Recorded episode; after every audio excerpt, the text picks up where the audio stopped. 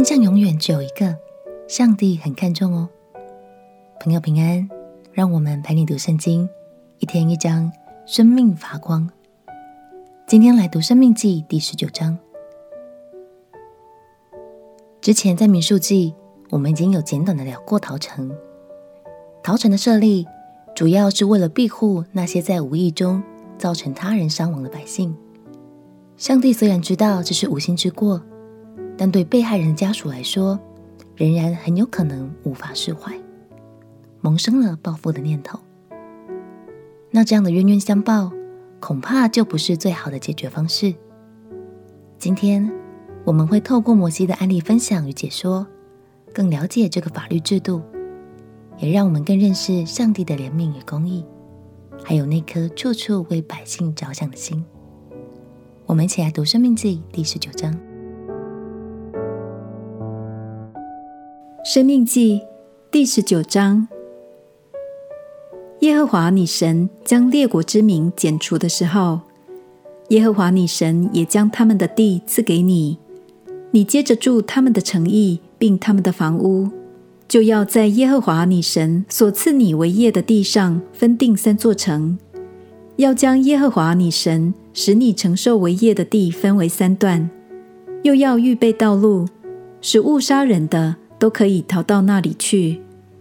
误杀人的逃到那里可以存活。定例乃是这样：凡素无仇恨、无心杀了人的，就如人与邻舍同入树林砍伐树木，手拿斧子一砍，本想砍下树木，不料斧头脱了把，飞落在邻舍身上。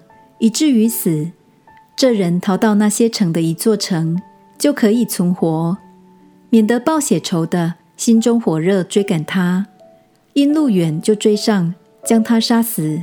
其实他不该死，因为他与被杀的素无仇恨。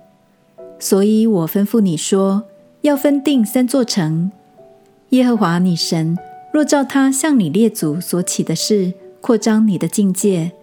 将所应许赐你列祖的地全然给你，你若谨守遵行我今日所吩咐的这一切诫命，爱耶和华你的神，常常遵行他的道，就要在这三座城之外再添三座城，免得无辜之人的血流在耶和华你神所赐你为业的地上，流血的罪就归于你。若有人恨他的邻舍，埋伏着起来击杀他。以至于死，便逃到这些城的一座城，本城的长老就要打发人去，从那里带出他来，交在报血仇的手中，将他致死。你眼不可顾惜他，却要从以色列中除掉流无辜血的罪，使你可以得福。在耶和华你神所赐你承受为业之地，不可挪移你邻舍的地界，那是先人所定的。人无论犯什么罪，做什么恶，不可凭一个人的口做见证，总要凭两三个人的口做见证，才可定案。若有凶恶的见证人起来，见证某人作恶，这两个争讼的人就要站在耶和华面前和当时的祭司，并审判官面前。审判官要细细的查究，若见证人果然是作假见证的。以假见证陷害弟兄，你们就要待他如同他想要待的弟兄，这样就把那恶从你们中间除掉。别人听见都要害怕，就不敢在你们中间再行这样的恶了。你眼不可顾惜，要以命偿命，以眼还眼，以牙还牙，以手还手，以脚还脚。感谢神，除了陶城的设立之外，他也用严格的标准来教导百姓，不可以用假的证词去诬陷别人。这是因为当时的法律制度，并不像现在有非常厉害的鉴识和测谎技术，所以从证人口中所说出的话就更为重要了。亲爱的朋友，我们口所说出的，都是由心所发出的。所以，我们要从保守心里的意念开始。神不喜欢我们扭曲事实，所以当我们因为自己的立场而夸大或隐藏了实际情况的时候，我们都要非常的谨慎才行哦。因为我们的心与口都是神非常看重的。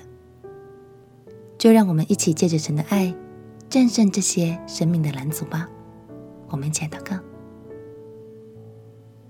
亲爱的耶稣，求你帮助我，可以诚实的说出我该说的话，不扭曲事实。从今天开始，我要选择说出神所喜悦的话。祷告奉耶稣基督的圣名祈求，阿门。当神的话语充满我们的心，我们开口就能说出祝福人的话。陪你读圣经，我们明天见。耶稣爱你，我也爱你。